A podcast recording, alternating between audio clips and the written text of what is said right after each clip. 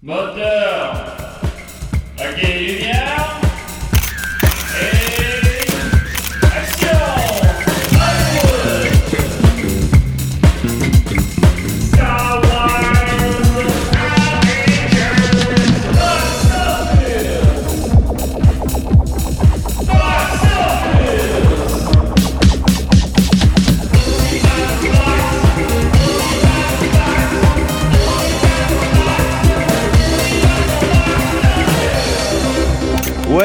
Box-office. Salut, ça va? Ben oui! Ben oui, Dominique avec moi, Dominique Vasca, des pics bois. C'est lequel? Pic? C'est lequel bois? Good morning, Vietnam! Ah ouais, c'était bon ça. Je pense que tu l'as fait la semaine passée, par exemple. Ben, je le fais tout le temps. Bon, c'est correct. Euh, voilà, on enregistre en fait, euh, nous sommes présentement mercredi au moment où je parle, même si ça va jouer jeudi, on enregistre ça un jour à l'avance parce que demain je suis pogné à job. Fait que on fait ça. Donc, Mais, euh, si Rémi Gérard, Non, fait voilà, répète, ouais, non, faut pas, faut pas, non, ouais, faut pas que, je fasse ces blagues-là. Alors, on va y aller donc rapidement. On a évidemment une émission très chargée comme toujours. Euh, je vous remercie d'avoir participé en grand nombre au sondage sur la page euh, Facebook de l'émission euh, où est-ce que je demandais si vous voulez que ça dure une demi-heure ou une heure. Je vous dirais que vous avez à 80% vous avez demandé une heure. On verra. Le changement ne sera pas cette semaine de toute manière. Mais euh, je tiens compte de vos commentaires. Il y a beaucoup de beaux commentaires constructifs. C'était le fun. Alors, euh, on vous lit tous et on vous aime euh, la plupart. Ensuite de ça, on va y aller donc avec des emails du public. D'abord, des questions. Monsieur Miyamoto Musashi. Musashi, j'espère que j'ai dit ton nom correctement, pardon. Bonjour, monsieur. Bonjour, Monsieur Miyamoto. m'a écrit Dans ton dernier podcast, euh, tu me vois, tu connais pas. Dans ton dernier podcast, tu parlais que Glass, avec son budget, était probablement constitué des salaires des acteurs. Justement, euh, en fait, je parlais que Glass a coûté 20 millions, puis c'était excessivement peu. Ça me surprenait moi-même, surtout que le, le pedigree des acteurs là-dedans. Euh, donc, euh, tu parlais, dans ton dernier podcast, tu parlais que Glass, était avec son budget, était probablement constitué des salaires des acteurs. Justement, c'est le contraire. Jason Blum de Blumhouse, avec son concept de micro-budget, offre un pourcentage du profit généré par le film au lieu d'un salaire conventionnel des blockbusters. Les budgets de Blumhouse ne peuvent donc pas se comparer aux budgets traditionnels. À quoi j'ai répondu Ah ben, tu me l'apprends, je vais lire ça en ondes. Alors, euh, voilà, je savais pas. Cela qui est fait. ben, ce qui est fait, ben, c'est ça. Par exemple, le Halloween, euh, le dernier, a coûté 10 millions, ce qui est... Ben, tu évidemment, on voit que c'est pas un film qui a coûté cher, on s'entend, mais c'est quand même très, très, très, très peu, 10 millions, là.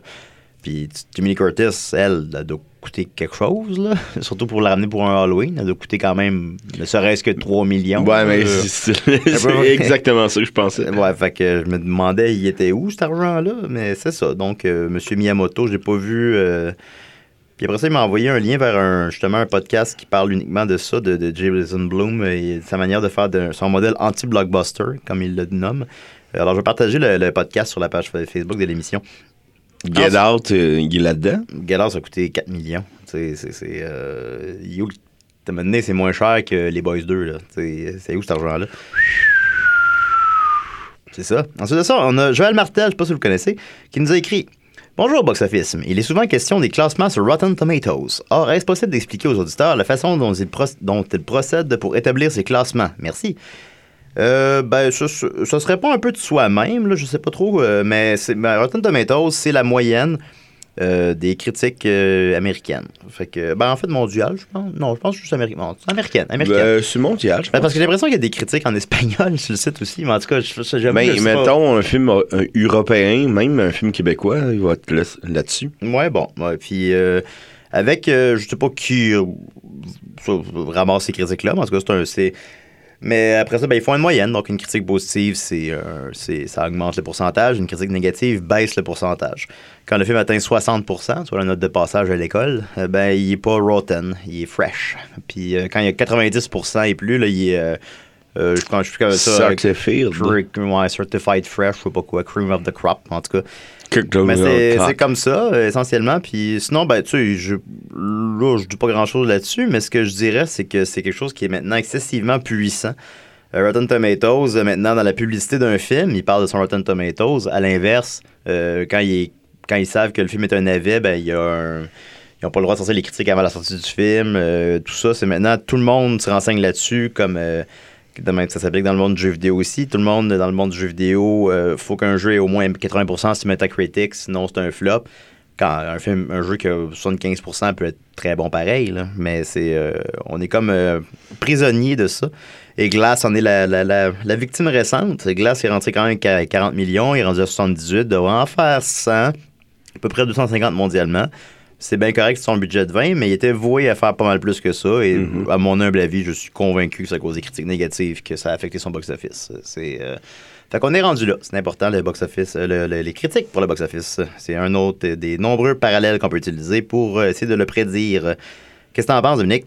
Euh, je suis- d'accord. euh, Puis je trouve que la critique pour Glass a été très, euh, très sévère, en fait. mais ça joue sur le box-office, ça joue sur, euh, euh, sur tout, en fait.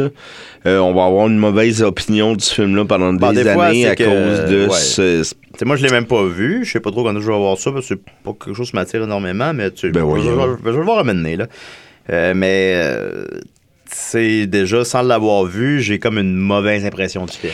Ben, moi, je pense euh, que pendant des années, tout le monde va faire oh, on l'écoute pas, c'est pas bon parce que on, a ça comme Avant. ancré dans la tête. là. Quand en réalité, les choses sont pas rouge ou noir, justement, puis que. Rouge ou noir? Oui, parce rouge que je viens noir. de lire rouge euh, devant moi. Euh, ils sont pas rouge ou noir, mais. euh, Là, parle euh, Virtual Boy. Oui, les choses sont rouges ou noires dans l'univers du Virtual Boy, mais pas dans l'univers du cinéma. Puis à un moment donné, film, parce que c'est plus nuancé que bon ou pas bon, tu sais. Fait que c'est ça qui reflète pas toujours. Mais en même temps, moi-même, bien sûr, j'utilise Rotten Tomatoes, bien sûr que je check ça. Puis oui, c'est un système qui globalement fonctionne quand même. Alors euh, voilà, on va continuer avec euh, le box-office québécois. Mmh. Là, il ouvre tout petit dans mon téléphone. Mmh. Notre petit gâteau carotte. Notre petite gâteau carotte, c'est exact. Euh, les trois premières positions sont. Excusez-moi parce que là, il faut que je fasse ça sur mon téléphone parce qu'on est dans l'autre studio. Euh, les trois premières positions sont euh, Glass, Aquaman et A Dog's Way Home. Mais nous, c'est pas ça qui nous intéresse vraiment, c'est les petites anomalies. Alors, euh, d'abord, en neuvième position, il y a Belle et Sébastien 3, le dernier chapitre, mais on l'espère. Euh, il a fait euh, 48 000 en fin de semaine. Réalisé, c'est Sébastien Girard encore? Sébastien Girard. C'est, Ben, il me euh, semble que c'est, c'est Christian. euh? Christian J'ai- Gérard, ben, j'ai pas le nom devant moi, en fait, là, mais c'était le auteur québécois qui est exilé en France. Mais je suis pas sûr qu'il ait fait ça. J'ai pas, j'ai pas cette information-là devant moi, fait que malheureusement, je peux pas répondre à la question. Euh, bah, je sais pas, critique tu aides. Bon, on est rendu à 3, mais c'est correct. Il a fait 1,5 million d'entrées en France, qui est pas mal moins que le premier, mais qui est quand même raisonnable. Alors, euh, dernier chapitre, bah, euh, on l'espère. Mais ça. Il est quand même rentré Le- en 9 position ici. Alors, il y a un intérêt pour Belle et Sébastien 3. Le chien va pas manquer le faim. Le fin? Euh, de, de- de nourriture. Ah, il va, ouais, il va pas. Il va. Hein? Partir de ça. En 11e position, la course au tuc euh, avec euh, 40 000 Il est rendu à 2,3 2,3 millions encore. Ça va bien, mais il vient quitter le top 10. En 27e position, La Grande Noirceur, euh, film québécois quand même, qui avait l'air très intéressant de Maxime Giroux. Il est fait euh, 10 000 puis il est rendu à 10 000 Euh, il joue dans 6 salles. Il fait 2000 pièces par salle. C'est, ça à combien de semaines? sa première semaine. Il a fait 10 000 c'est, c'est correct. C'est, correct euh, quand même. Ensuite, ça, en 34e, 34e position, pardon, Impetus, euh, dont je vous parlais la semaine dernière. Euh, film québécois indépendant, bon, avec Manuel Schwartz, euh, ou qui réinvente un peu euh, la manière de raconter un film. Est-ce que c'est un film qui n'a pas lieu dans un film, avec les acteurs qui quittent le film, tu sais pas qu'est-ce qui est vrai, qu'est-ce qui est pas vrai. Euh, c'est bien, je l'ai vu pour la troisième fois hier à ma job. Bon. Que, pour la personne au Québec qui a vu le plus souvent Impetus. Et euh, il a fait encore 4400 dollars en fin de semaine sur deux écrans, euh, soit deux de moins que la semaine dernière. Euh, c'est 4000 dollars avec les 10 000 de la semaine dernière, ça monte son total à 14 000 dollars. C'est pas très fort, mais bon, c'est pas si pire pour ce type de film. En 42e position, Premières armes, documentaire qu'on joue aussi à la Cinémathèque québécoise qui est sur euh, l'armée canadienne. Où est-ce qu'on suit essentiellement les Canadiens, euh, la- l'armée canadienne, pardon, dans des longs plans séquences, euh, sans explication narrative, euh, sans point de vue, euh, ni pour ni contre la guerre, parce que les films... Sur- la troupe, il il n'y a, pas de jambe de bois. Parce que les films sur la guerre sont pas mal toujours antimilitaristes, là, à part euh, quelques. à part les Michael Bay, disons. Fait que c'est un peu toujours ces films-là, puis celui-là prend le parti pris de ne pas prendre de parti pris. Euh, fait que c'est pas inintéressant, c'est sûr que c'est contemplatif, c'est un peu lent, évidemment, c'est pas le type de film qui rallie les foules euh, nécessairement. Et donc, il est en 42e position, comme je disais, avec 1100 dollars pour un grand total de 5500 dollars. C'est un film de l'ONF. Euh, Les films de l'ONF, évidemment, font des, box- des box-office euh, anémiques euh, constamment. Et, mais on est loin quand même du documentaire sur Pauline Julien de l'année dernière qui avait fait 130 000 Vous en rappelez ça? Vous en rappelez? Vous Ben en oui. rappelez-vous? Puis, D'ailleurs, il se trouve gratuitement sur le site de l'ONF, alors vous allez Bon, faire un euh, tour. Ensuite de ça, les trois dernières positions. Alors, euh, Black Clansman, qui est évidemment en fin de parcours, mais quand même avec plus de nominations aux Oscars, ça un autre jour. Euh, a fait 74 Ensuite de ça, Elliot the Littlest Reindeer, soit Elliot euh, le, plus petit reine, reine de l'animal, a fait euh, 68 je sais pas c'est quoi, il est rendu à 1400 Et en dernière position, le film québécois Le Nid a fait 56 montant son total à 14 000 ce qui est évidemment assez peu. Et j'ai la critique euh, Mediafilm du film Le Nid. euh, ici. Le Nid Villeneuve. Euh, c'est pas un film de Lenny Villeneuve, malheureusement. C'est un film de. hein? C'est ça. C'est un film de David Paradis avec Pierre-Luc Briand, Isabelle Blais et Danae Bégin. Euh, enfermé dans le sous-sol d'un immeuble désaffecté pour les besoins d'un projet de film avec sa conjointe restée en dehors, un cinéaste se met à perdre la raison. Production minimaliste qui passe du bon pied, mais que l'intrigue. Euh, Dénouement téléphoné, parti pris esthétique intriguant, duo de vedettes investi. Alors, c'est le film Le Nid qui a fait 14 000 euh, Ensuite de ça, on revient avec euh, mes Le prédictions. Nicodère. Le- oui, c'est ça. Euh, ensuite de ça, on revient avec euh, mes prédictions euh, de la semaine dernière. Il y avait d'abord The Kid ou Hood King. Oui. J'avais dit qu'il ferait un très faible 10 millions sur un budget que maintenant je sais qui est de 59 millions. Je ne savais pas la semaine dernière, mais j'avais dit ce genre de film-là coûte cher. Je ne savais pas avec combien il avait coûté. Maintenant, je le sais. Il a coûté 60 millions, ce qui est quand même relativement élevé. Ça met son saut de seuil de rentabilité à 150 millions, ce qui est impossible. Il en a fait, j'avais prédit 10, il en a fait euh, 7.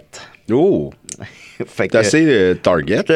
Quand même pas loin, je dirais. Donc, c'est un flop. Et euh, c'est, voilà, malgré la critique très positive et enthousiaste. Et euh, Serenity, un thriller sexy que, qu'on calisse, j'avais prédit euh, 5 millions. Et on a fait euh, 4.2. Alors, euh, pas mal target aussi. Euh, voilà, Serenity, euh, c'est pas, ça n'a pas marché non plus. On ne plus ça existe. Et on continue donc. Et en fin de semaine, il sort seulement un seul film en wide release, soit un certain film qui s'appelle Miss Bala, qui est un remake d'un film mexicain du même nom et euh, qui est la fille qui a réalisé Twilight qui réalise ça. C'est un autre trailer sexy. Alors, j'ai prédit. Fait qu'on est dans On des- a, on a besoin de, de sexy, hein. on est dans l'air des trailers sexy et évidemment, ben, il n'y a aucun bot, tout le monde s'en calisse, personne ne c'est quoi. Alors, je prédis un anémique 5 millions en fin de semaine. Et euh, ce qui m'amène à mon sujet de la semaine. Euh, les- les- la semaine dernière, c'est des petits films, des films qui font pas beaucoup d'argent. Euh, C'est quoi, il faut attendre, mettons, la Saint-Valentin pour avoir un... Pas systématiquement. En fait, euh, les dernières années ont prouvé qu'il n'y a pas nécessairement de mauvais mauvais moments pour sortir un film. Il y en a des meilleurs moments. Le temps des fêtes est clairement un meilleur moment que. que- Ben, s'il y a des meilleurs, qu'un mois il de y a des mauvais. Il y a des moins bons, mais mais il n'y a pas des mauvais nécessairement. Euh, puis par exemple, un exemple récent, c'est le film des Lego. La semaine prochaine sort le film des Lego 2. On en reparlera la semaine prochaine. Euh, mais euh, le film des Lego, c'est sorti en février. Puis c'était, ah, en février, c'est pas là qu'on sort un gros film. Puis a fait euh, 250 millions. Ça a été un immense succès qui a généré non seulement une suite, mais une espèce de simili-franchise de films de Lego. Fait qu'il y a pas, si tu sors un bon film, il n'y a pas nécessairement de mauvais moments, mais quand même, il y a tout de même des périodes plus creuses. Ces périodes plus creuses-là, ben, c'est par exemple présentement, puis euh, septembre aussi. Septembre, c'est assez intense. Là. Des fois, il y a. Ben, le monde achète le- les, les matériels d'école, puis euh, ils n'ont pas le- ils ont pas l'argent pour ça. Ils n'ont pas l'argent pour ça. Alors, euh, genre, ben, donc, donc, comme je disais, donc janvier est une mauvaise période pour sortir un film, en cas une période plus, plus creuse. Et j'ai devant moi euh, le top 10 des euh, premières fins de semaine dans un mois de janvier. Ben, arrête de le garder pour toi, puis dis-nous-le. Ben, c'est là où je m'en allais, effectivement, t'as bien raison. Alors, euh, le numéro 1, ben, c'est une anomalie, en fait. Euh, Quand je parlais qu'il n'y a pas de mauvais moment pour sortir un film, ben, tu sais, ce film-là, l'exception qui confirme la règle, là. Euh, American Sniper de, de Clint, Clint. Eastwood, qui dernièrement a réussi à faire 100 millions avec The Mule, ce qui est excellent. Ben, son plus gros succès à vie, et même en tenant compte de l'inflation, c'est American Sniper, film euh, patriotique. Ben, je l'ai pas vu, en fait, là, mais euh, sur le, le meilleur sniper américain, mais que finalement, il meurt dans un accident de chasse. Puis, euh, mais c'est pas un Euh, spoiler il parce qu'on voit au début du film. là. je crois, mais... euh, Ben, je pense que c'est comme une zone grise, on le sait pas. OK. Ben, je, mais je sais pas, je veux pas dire, euh, je parle au travers de mon Mais est-ce que, Mais, mettons, euh, le sortir en janvier pour la production de Clint Eastwood, c'était une façon d'être dans la course aux Oscars? Hum, je sais pas. Je, peut-être, euh, je sais pas pourquoi une chanson en janvier. Je n'ai pas les réponses à ça. Euh, mais c'est sûr qu'il y avait, il y avait toute la place à lui. Puis comme de fait, ben, il était resté numéro un quelque chose comme quatre semaines. J'ai pas les chiffres exacts devant moi. Mais c'est fait, énorme! euh, ben, c'est énorme, ça, définitivement. Fait qu'il a fait à sa première fin de semaine 89 millions pour un box-office total de 350 millions. Euh, c'est immense, immense, immense. Euh, c'est un gros succès. Mais comme je dis, c'est l'exception. Les films font pas ça d'habitude en janvier, mais ça prouve, comme je disais, qu'on peut en sortir ça n'importe quand. En deuxième position, là, on tombe dans nos bottines. Ride Along, comédie avec euh, Kevin Hart. Kevin Hart et Ice Cube, je crois. C'est. Euh. Je pense pas qu'au Québec, je sais pas comment ça s'appelle en québécois, là, ce film-là. là. Je pense pas que ça a eu beaucoup d'impact ici. C'est très euh, américain, ces comédies-là, avec des. Ça avec des- s'appelle euh, Glaçon Glacier. Glaçons glaciers. C'est des comédies avec des, des blacks euh, dépareillés qui font des polices, là, je sais pas trop. Là. Ça, mais c'est rentré avec euh, 41 millions et ça en a fait euh, 134. C'est un immense succès. Ça a même connu une suite qui est pas dans mon top 10 des, euh, des, euh, en fait, des box-office de la fin de semaine. Il est en 11e position avec... euh, lui, le 1 a fait 41 millions pour un total de 135. Le 2 a fait 35 millions pour un total de 91. Fait que c'est quand même déjà pas mal moins, mais il parle tout de même d'un 3. Euh, en troisième position, Kung Fu Panda 3. Quand En janvier. Ouais, c'est particulier de sortir ça en janvier, mais je pense qu'ils se sont dit. Déjà, le 2 a fait moins que le 1. Fait qu'ils se sont dit peut-être que la franchise était en pente descendante, je sais pas. Puis que t'as pas beaucoup de compétition. Puis effectivement, ben, il a fait seulement 28 de, sa première, euh, de son budget box-office total à sa première fin de semaine. Euh, avec 41 millions, il s'est rendu à 143. Mais en quelle année, ça? C'est en 2016. Je pense pas qu'ils vont faire de 4. Maintenant, il parlait qu'il allait en faire 6. Mais. euh, Mais c'était quoi le film qui était en compétition, mettons, dans le temps des fêtes? Euh, ben là, de mémoire, je sais pas. Là, dans ton effet 2015, euh, je. 2015, mettons, c'est. euh, en 2006, Star Wars? En 2015? Ben, mettons, non, mais parce qu'il est en janvier, fait que c'est décembre 2015. Ouais. C'était peut-être Star Wars qui était là. Euh, Star Wars épisode 7, il est sorti pas en 2015, il est sorti plus récemment que ça. Il est sorti en. Euh, deux... Ah, t'as peu, c'était 2015? C'est pour ça que je me rappelle plus. J'ai comme l'impression que c'est Ouais, je 2015. pense que c'est 2015 parce que Ouais. c'était aux deux ans. Ouais, c'est en 2015. En décembre 2015. Ah, mon Dieu. Fait qu'il a sorti Star Episode 7 avant Kung Fu Panda 3. Les choses se passent. Ouais. Les choses se passent. Euh, Écoute, euh, le train passe, là, ça va vite. Euh, en quatrième position, euh, Glass. Donc, euh, quand il avait sorti seulement son estimé de la fin de semaine, euh, il était littéralement en deuxième position. Avec les chiffres véritables, il est descendu en quatrième parce que la, course est assez chaude. Je le rappelle, Ride Along, c'est 41.5. Kung Fu Panda 3, 41.2. Et lui a fait euh, 40.3. Euh, fait qu'il est encore à l'affiche, évidemment. Euh, il est rendu à 74 millions. Euh, fait que c'est ça. Comme je disais, je pense qu'il un petit peu de misère à se rendre à 100, mais il devrait. Euh, que c'est bon. C'est moins que Split, qui lui est en sixième position. On va y arriver. Cloverfield est en cinquième position. Euh, et à l'époque, c'était la plus grosse fin de semaine de janvier. Il a gardé ce titre-là pendant 7 ans jusqu'à American Sniper. Euh, Cloverfield a fait 40 millions sa première fin de semaine, mais euh, complètement dégringolé par la suite et a faire un total de 80 millions.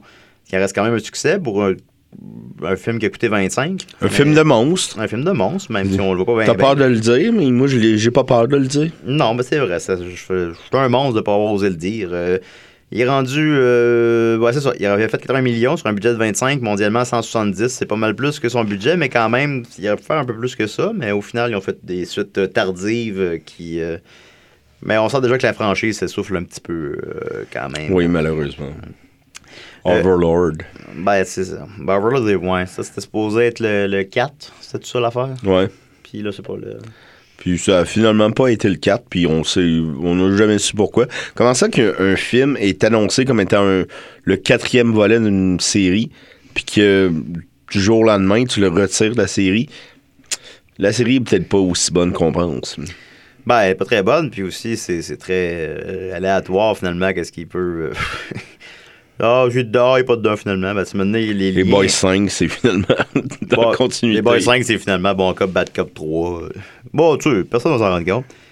Euh, ancienne position, comme je le mentionnais précédemment, Split, euh, donc, euh, le- qui est sorti avant Glace. Il a fait euh, 40 millions sa première fin de semaine, mais lui, s'est rendu à 138 millions, ce qui est immense. Euh, ça, on en a parlé la semaine dernière, mais c'est ça, sur son budget de, de 10 millions, et s'en est rendu à 270 mondialement, c'est très bon.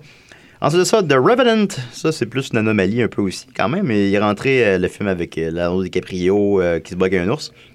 euh, qui est un- Attends un peu, c'est sorti en, en- en janvier, ça? Ben, c'est sorti en sortie limitée en le 25 décembre, puis c'est sorti en sortie wide en janvier, ouais. Il a coûté quand même 135 millions, ce qui est beaucoup plus que ce qui était prévu. Il avait prévu 60 millions, ils ont doublé le budget. C'est le film comme perdu le contrôle. Puis je me rappelle, c'était pas encore sorti. Puis euh, je suivais le box-office chaque semaine, puis je voyais ce film-là qui s'en venait. Puis avec là, que ça- qu'il allait coûter 135 millions, puis j'étais comme, ben voyons donc, jamais il va faire son argent. Eh bien, j'avais tort. il a fait, euh, ben, tu sais, évidemment. euh, Ben, Emmanuel Bilodeau est dans le film, donc... euh, Ouais, ben c'est ça qui a, qui a évidemment beaucoup aidé aussi. Puis bon, c'était le même réalisateur évidemment que, que Birdman qui avait gagné l'Oscar du meilleur film, c'est tout ça? Semble. oui, puis meilleur réalisateur. Il a gagné meilleur réalisateur deux années de suite. Ce que je suis contre, car euh, cette année-là, je crois que ça aurait dû aller à, euh, au réalisateur de Mad Max. Ouais, ouais, ben non, ben effectivement, Mad Max, c'était assez. euh, peut-être plus un tour de force technique, effectivement, qui aurait pu mériter ses éloges. Euh, The Mais il l'a pas volé, là, mais... Non, non, non, évidemment, évidemment. C'est quand même un grand film. Moi, je suis Oh, allé voir ça. euh, je me rappelle, je suis allé voir euh, Eightful Eight au cinéma. Puis après ça, euh, qui, était bien, même si c'est, à mon avis, peut-être le plus faible des Tarantino. Ça reste quand même. euh, un Tarantino, c'est un événement, là, on se mentira pas. Fait que j'avais bien aimé quand même. Euh, mais. Fait que ça, j'allais voir ça. Puis par la suite, j'ai changé de salle parce que je jouais The Revenant. Puis je savais même presque pas c'était quoi du tout. Fait que j'ai vu euh, les deux films la même soirée. Puis quelle belle soirée j'ai passée. Ben, c'est sûr. Puis Ben, c'est ça. dehors, de voir avoir une petite neige. Oui, il y avait une petite neige, c'est vrai. Euh, fait que ça, ça a coûté 135 millions, donc, et ça a fait 183 millions en Amérique du Nord et 349 dans les autres marchés pour un total de 532 millions, soit 3 ou 4 fois son budget. Euh, ce qui a fait donc un très gros succès, que ce soit critique ou public, pour un film qui est quand même un film de 2h30, que ça parle pas bien bien puis qui se bug un ours. Fait que, euh, tant mieux. Donc, donc, je le rappelle, c'est la septième position euh, de- de- des meilleures entrées en janvier, mon beau bear. Ensuite de ça, en huitième Hey. position, euh, Taken 3. Euh, Taken 3, malheureusement, qui n'a pas réussi à clore la trilogie sur un film qui fait 100 millions lui aussi. Taken euh, 1 a fait 144, Taken 2 140, quelque chose comme ça. Et Taken 3 a fait 90 millions. C'est quand, Oh. même un, c'est quand même un succès tout de même, mais ça aurait été le fun que les trois fassent 100 millions. Taken 3 est rentré avec 39 millions, on a fait euh, 90. Euh, mondialement, euh, ça il en a coûté 48. Mondialement, il a fait 326, qui en fait six, genre 6 fois son budget. C'est un succès, mais bon, évidemment, le concept s'appliquait même pas vraiment à faire un 2, fait que dire d'un 3, là, mais Mm. maintenant, il y a une série télé même, alors. Ah oui? oui, tu sais. Ben oui, j'ai vu ça passer, mais je l'ai jamais écouté. là. Si vous avez écouté Taken, écrivez-moi pour m'en parler. euh, La pas. série télé. Oui, la série télé, pas le film. Ça, je suis au courant du film. Mais, euh, ça semble excellent. Euh, en neuvième position, euh, Lone Survivor. Un film un peu oublié déjà, j'ai l'impression. Je me souviens c'est quoi, mais... C'est ça avec euh, Mark Wahlberg? Ouais, c'est avec Mike Wahlberg euh, qui fait un soldat. Je sais pas, Ouais, c'est le réalisateur de Battlefield... pas Battlefield Earth, C'est Peter Berg. Battleship. De, ouais, de Battleship. Et euh, Battleship, par contre, ça, c'est un flop notoire. On fera une émission sur les flops un jour, je présume. Ah oui, j'aimerais ça. Bah oui, tout le monde aime ça. Tout le monde aime voir. euh, tout le monde aime le documentaire sur le Fire Festival. On, On l'a écouté, euh, nous, cette semaine. ben, on cette semaine. Ça, ça nous fait bander les, les échecs des autres, on va se le dire. là. Il y a quelque chose de. Ça Mais nous- ça dépend, ça dépend, mais quand, quand la personne un est un peu d'un- arrogante... Pas un échec d'un euh, ami, non, évidemment. Mais quand c'est ça, tu sais, le Fire Festival, que c'est des, des millennials avec leur cellulaire, puis qu'on les voit sur une île, leur payer 5000$ piastres pour avoir un sandwich au- avec une tranche de fromage.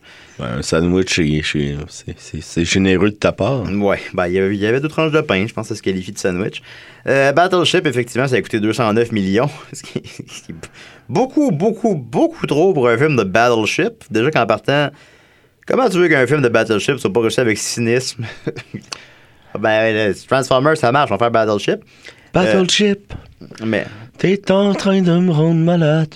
mais c'est ça. Alors, euh, mais je parlais pas de Battleship, je parlais de son réalisateur Peter Berg, euh, qui a donc fait euh, ça, euh, Lone Survivor. Euh, c'est rentré avec 40 millions, fait 125 sur un budget de 40, c'est très bien. Euh, c'est C'est un film de. Ça me semble être un film de guerre très interchangeable, mais bon. Et en dixième position, euh, Star Wars, l'édition spéciale. Vous vous souvenez quand ils ont sorti les Star Wars au cinéma? J'ai été les voir au cinéma. J'allais voir juste euh, l'Empire contre-attaque. J'ai été euh, voir les trois. ça s'est beaucoup essoufflé, en fait. Le premier a fait euh, 35 millions sa première fin de semaine pour un total de 138. Euh, 138 millions pour une nouveauté aujourd'hui, ce serait déjà pas pire. Pas pour un Star Wars, on s'entend, là. Mais pour un film traditionnel, là, euh, je sais pas, la petite comédie de l'heure de Will Ferrell, disons, là. Euh, 138 millions, c'est déjà euh, beaucoup. Fait qu'imaginez, en 1997, pour un film que tout le monde avait déjà vu à répétition. c'est... c'est, euh, c'est c'est énorme, énorme, énorme. J'ai été voir ça avec mon frère Guillaume, mon frère jumeau. Ah, bon, Qui aime pas le cinéma tant que ça. Que- On se souvient que les éditions spéciales de Star Wars, ben, c'était avec les, les, les ajouts par ordinateur euh, très Euh, subtils de Ouais, Jabba. Jabba. Il a l'air vrai. Il a l'air vrai. Mais ça s'est beaucoup essoufflé, en fait, rapidement, comme je disais. Euh, Celui-là a fait 138 millions, mais après ça, j'ai pas les chiffres devant moi. Mais je m'en rappelle, en tout cas, le, suivant, il a fait quelque chose comme 70, puis le suivant 40. Fait que, bon, les gens ne seront pas allés voir nécessairement les trois, là. Puis je me rappelle que la bande-annonce, euh, c'était euh, comme une, petite TV au milieu de, l'écran. Vous l'avez toujours vu comme ça. Maintenant, imaginez de le voir comme ça. Puis là, que là, ça prend tout l'écran. Puis a- Ah, mais moi, je me souviens de la bande-annonce de Dark Vader qui euh, pogne un gars dans la salle à cause qu'il boit un Pepsi. Puis il fait. Puis il buvait son, il buvait son Pepsi. Ah bon, ben maudit Darth Vader. Alors lâche les Pepsi des autres. Ben oui, c'est ça. C'est quoi ton problème? Euh, c'est ça. Alors voilà, c'était le, donc le top 10 des premières fins de semaine en janvier. Donc on voit que c'est des, c'est des à part American Sniper, c'est des c'est tout dans 35 et 40 millions. Fait que ça se maintient, c'est pas des gros gros chiffres l'été euh, il y a des fins de semaine de 150 millions, il y en a, y en a plein là, fait que 40 millions, c'est pas beaucoup. Fait que c'est un, ce qu'on appelle un dumping ground pour les studios le mois de janvier. Il n'y a pas de terme en français, évidemment, pour ça, mais bon, un, un dépotoir, on va dire. C'est là où est-ce qu'on jette les films qu'on sait qui n'ont pas le potentiel de fonctionner dans les autres périodes de l'année. Euh, vu qu'il nous reste genre un, deux minutes, je vais continuer le top 10. Je l'ai devant moi. On va y aller avec la 11e position. Euh, J'avais dit Ride Along qui avait fait euh, 41 millions. Ben, Ride Along 2 en a fait 35. Euh, en 12e position, alors, à sa fin de semaine, bien sûr, pas globalement. Euh, à sa 12e position, euh, Dev- The Devil Inside. Elle a fait, euh, Film d'horreur? Ouais, un film d'horreur que je je me souviens pas bien, bien c'est quoi, là. Ça a réussi à faire. euh, C'est ça que le. il y a le beaucoup de films d'horreur mois de janvier. Euh, je pense que tu penses à. C'est le film avec Kane. Ouais, c'est non, pas, c'est pas ça, non. Mais en tout cas, c'est un film qui a fait euh, 53 millions et 48 en hier dans le monde pour un total de 101, puis il en a coûté 1. Alors, c'est un gros succès. Mais euh, qui se souvient de Devil Inside? Écoute, mais moi, maintenant, les films d'horreur, là, je trouve ça tellement Ben, interchangeable. Devil aussi, euh, c'est comme genre maintenant, les, les tapes du Vatican, puis tu sais, genre les, les pubs avec euh, des, des, des exorcismes, on, on, on, on sait plus c'est lequel et lequel. Là. Ouais. Euh, en 13e position, euh, il y a The Green Hornet de Michel Gondry. Ah Euh, ouais? Ben oui, qui a fait à sa première fin de semaine 33 millions pour un total de 98,7. Et je me rappelle, je suis à le box-office à l'époque aussi, et euh, ben, comme depuis que j'existe. Et quand, tu sais, les films de même là, qui passent proche, je rentre à 100, mais qui se rendent pas à 100, c'est 98,7. Ben, The Green Hornet, qui avait coûté euh, 120 millions, ce qui est, je présume, de très loin le film de Michel Gondry qui a coûté le plus cher. Il a fait 227. Euh, ce n'est pas un succès. C'est pas un flop monumental, mais c'est pas un succès. Et, Mais il euh, rit de ça dans the, euh, This is the End. The Green Hornet? Ah, Ouais. Je me rappelle pas. Ouais, il c'est- rit, euh, Seth Ro- Rogen il est dans le film, puis euh, Ouais. ben, c'est lui qui l'a réalisé d'ailleurs. Ouais. Et euh, ils font euh, Où était ton talent dans, dans The Green Hornet Ben non, c'est ça. C'est un film. euh, au moins, a permis de perdre du poids, mais c'est, non, c'est, pas, c'est, pas très, c'est pas très bon. Et comme de fait, Michel Gondry est revenu au film indépendant par la suite. Et il a fait euh, The We and the I qui a fait 42 000 Sa famille Is the man who is tall happy a fait 137 000 Is the man who is tall happy? Est-ce que l'homme qui est grand est heureux? Bon, on a fait, Bon. fait 137 000 Michel. Moon, je sais pas c'est quoi ça? Euh, Moon Indigo qui a fait 300 000 et Microbe et Gasoline qui a fait Attends, 363 000 l'écume Moon and Go, c'est ben, parce que en fait, suis devant moi les, le- leur box-office nord-américain. Fait que l'écume des jours est pas sorti. euh. Non, non, mais Moon and Go, c'est l'écume des jours. Ah ouais? Ouais. Bon, attends un peu. Ça s'appelle Moon and Go? Ouais. euh, Moon Indigo. Ah bon, ok. Euh, Moon Indigo, il a fait. euh, ah ben ailleurs dans le monde, il a fait 9 millions pour un total de 10. Euh, Ça a dû coûter aussi ben, cher. ça a dû coûter au moins 15 millions. Enfin bon. Et on va terminer rapidement donc le top 15. Alors, euh, pendant qu'on y est, The Book of Eli est rentré avec 32 millions. On a fait 94 euh, sur un budget de 80. C'est pas un flop, c'est pas un succès. Et en 15e position, Paul Blart Mall Cop. Un, Oh, film, yeah. euh, un bon film s'il en est.